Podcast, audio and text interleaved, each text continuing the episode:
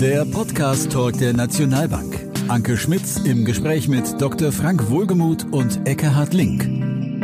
Herzlich willkommen zum Podcast Talk der Nationalbank. Wir beschäftigen uns heute mit den Finanzmärkten im Spannungsfeld zwischen Zinswende und Ukraine-Krieg. Dazu begrüße ich herzlich meinen heutigen Gesprächspartner, Herrn Dr. Frank Wohlgemuth, Leiter Research, sowie Herrn Eckhard Link, Leiter Kapitalmarktausblick der Nationalbank. Herzlich willkommen. Hallo, Frau Schmitz. Grüße Sie.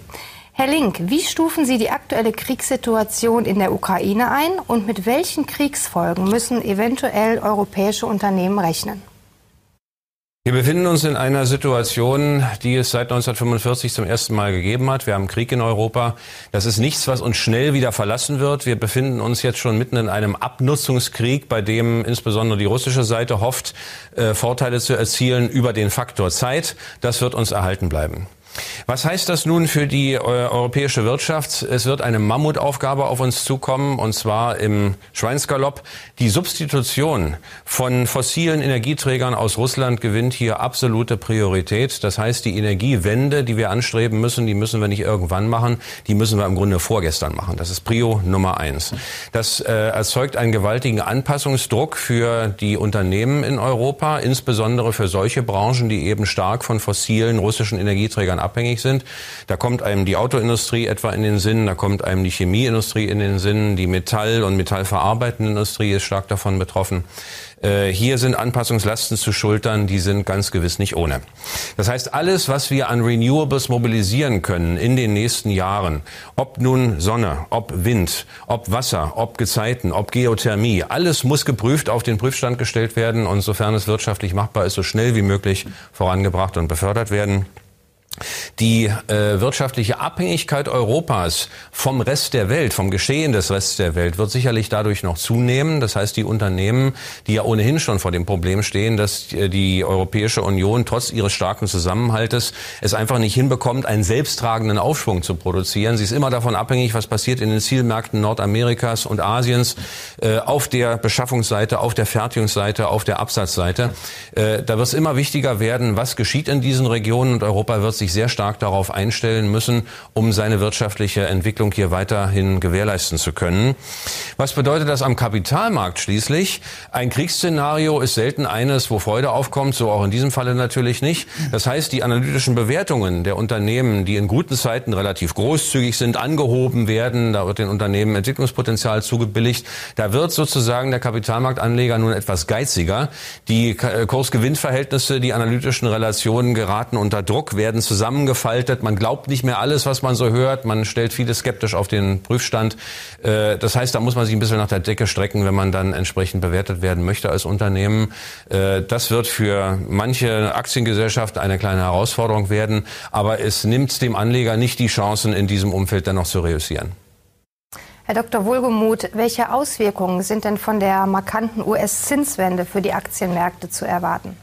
Na, der Umfang der letztwöchigen Zinserhöhung in Höhe von einem halben Prozentpunkt vor allem aber auch die Ankündigung, dass solche Schritte in der Größenordnung auch bei den nächsten äh, Sitzungen der US-Notenbank erfolgen werden, zeigen natürlich die Ernsthaftigkeit, aber auch den Determinierungsgrad der Notenbank massiv gegen die Preissteigerungen vorzugehen.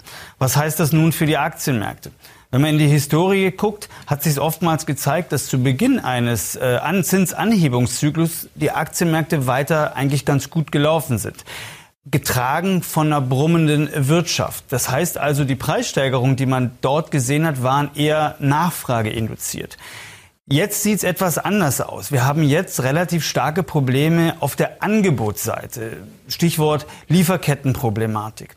Und das große Problem ist, dass Probleme auf der Angebotsseite natürlich eher nicht im Beeinflussungsrahmen der Notenbanken, also jetzt der US-Notenbanken stellvertretend für alle Notenbanken stehen.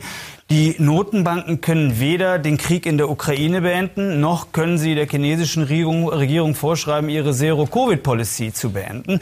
Und das führt natürlich dazu, dass die erheblichen Preissteigerungen, die aufgrund dieser Faktoren ähm, zu sehen sind, weitergehen werden. Das ist natürlich schon ein ganz erheblicher Belastungsfaktor für die Aktienmärkte. Man hat es ja gesehen, gerade bei den Technologiewerten oder schauen sich beispielsweise den Preisverfall äh, beim Bitcoin an.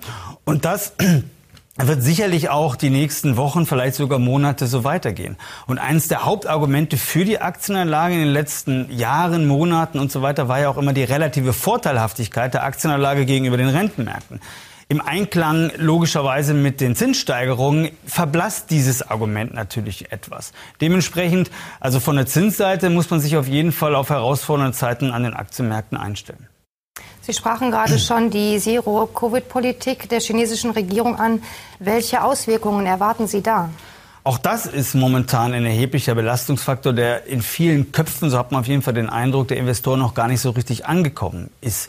Um einfach mal eine Größenordnung zu, zu nennen. Momentan sind 45 chinesische Städte im vollständigen oder im teilweisen Lockdown. Und diese Städte verkörpern 40 Prozent der Wirtschaftsleistung Chinas. Das sollte man sich wirklich mal äh, vergegenwärtigen. Das zeigt natürlich, dass das, was dort passiert, einen erheblichen Einfluss auf die chinesische Wirtschaft hat und damit auch auf die Weltwirtschaft.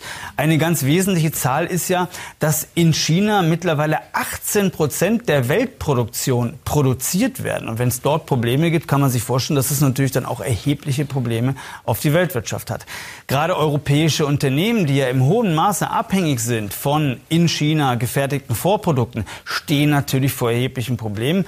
Und leider ist auch zu erwarten, dass dass die Probleme, die damit einhergehen, weil A, die Zero-Covid-Policy ja noch gar nicht ähm, beendet ist und B, natürlich wir diese Probleme auch noch gar nicht richtig gesehen haben, weil sie ja auch noch äh, im quasi fortwährend ähm, ähm, da sind, werden sicherlich in den nächsten Wochen weiterhin und Monaten stark auf den Märkten lasten. Nehmen Sie beispielsweise Shanghai, den größten Containerhafen der Welt. Da haben Sie einen Megastau, wo jetzt schon viele Experten sagen, es wird Monate dauern, bis der sich auflösen wird. Und das wird natürlich gerade die Lieferkettenproblematik weiter anheizen und es wird natürlich auf der anderen Seite auch die Preissteigerungsraten weiter weiter anheizen und wird den Druck auf die Notenbanken weiterhin sehr hoch halten. Wie beurteilen Sie denn aufgrund dieser ganzen Tatsachen die Situation an den Aktienmärkten insgesamt? Na, es ist eine herausfordernde Gemengelage. Und zwar so herausfordernd wie sicherlich schon seit Jahren oder auch Jahrzehnten nicht mehr, muss man ganz klar sagen, weil eine Menge von Faktoren zusammenkommen. Wenn man sich mal auf der einen Seite die positiven Faktoren für die Aktienanlage anguckt, dann ist natürlich ein klarer Punkt, der dafür spricht, Aktien gelten als sehr geeigneter Inflationsschutz. Das gilt insbesondere für globale Konzerne mit einer hohen Preissetzungsmacht. Dann, wenn man sich die Unternehmensergebnisse momentan anguckt, es läuft ja gerade die äh, Berichterstattung zum ersten Quartal, dann sind die Ergebnisse sowohl was den, um, äh, den, den Umsatz angeht, aber auch die Gewinne eigentlich als sehr ordentlich zu bezeichnen. Und zwar sowohl für die USA, aber als auch für Europa. Wir haben hohe Dividendenrenditen und wir haben natürlich schon weltweit ein sukzessives Nachlassen der negativen Implikationen der Covid-Pandemie. Das muss man natürlich ganz klar festhalten. Auf der anderen Seite, also negativ steht natürlich ganz klar die Sorge, dass sich die Inflationsraten quasi auf dem Niveau festsetzen und dementsprechend auf die Notenbanken deutlicher Druck äh, entsteht, die Zinsen vielleicht noch schneller zu erhöhen, als sie ohnehin geplant haben. Und dann natürlich der Ukraine-Krieg, äh, Krieg, der natürlich immenses Maß an Unsicherheit gerade im Unternehmenssektor mitbringt. Wir haben ja gerade gesagt, die Unternehmensergebnisse sehen noch ganz gut aus, aber die Unternehmensausblicke sind schon sehr, sehr vage. Warum? Weil natürlich die Unternehmen sich eine Riesenwelle an Unsicherheit gerade in Europa äh, ähm, ausgesetzt sehen. Das sollte man nicht vergessen.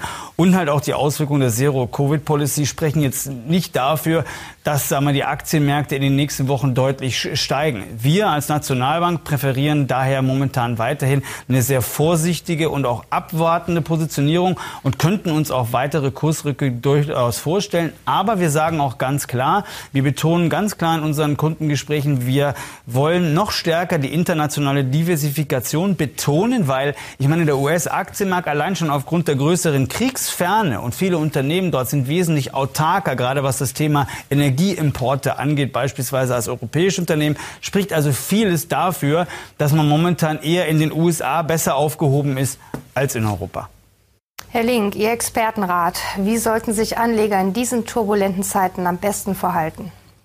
Frau Schmitz, das ist mit einem einfachen Wort zu beantworten. Risikokontrolle geht vor Ertragsdenken. Wenn ich eine Analogie aus dem uns allen vertrauten Fußball bemühen darf, es geht jetzt darum, den Kasten nach hinten zuzumachen, keine Gegentreffer zu kassieren. Das Erzielen eigener Tore ist im Moment erstmal zweitrangig. Äh, wenn man also das überträgt auf die Depotzielsetzung, dann muss man versuchen, die Schwankungsfreude des Ergebnisses im Depot rauszukriegen. Bässen sind leider dafür geeignet, kräftige Schwankungen im eigenen Depotergebnis zu produzieren. Die gilt es zu bändigen. Wie mache ich das? Als Rentenanleger keine Kompromisse, was die Schuldnerqualität anbelangt. In guten Zeiten ist es immer schön, bonitätsmäßig zweifelhafte Schuldner zu kaufen. Die geben eine höhere Rendite. Das macht Spaß. Da wird Geld verdient. Das ist auch ein Gedanke, der im Augenblick keinen Platz haben sollte. Was habe ich von der hohen Rendite, wenn es zu Ausfällen bei Zinsen, äh, Zinszahlungen und bei Tilgung kommt? Hier kann also nur ganz klar im Vordergrund stehen, Bonität so gut wie möglich und Klumpenrisiken vermeiden. Was mache ich im Aktienbereich? Äh, zunächst mal gucke ich mir an, wie ist mein Depot eigentlich strukturiert und dann gucke ich als nächstes, was kann ich denn verkraften? Womit kann ich noch ruhig schlafen? Simples Beispiel. Äh, Sie haben einen Aktienanteil von 50 Prozent.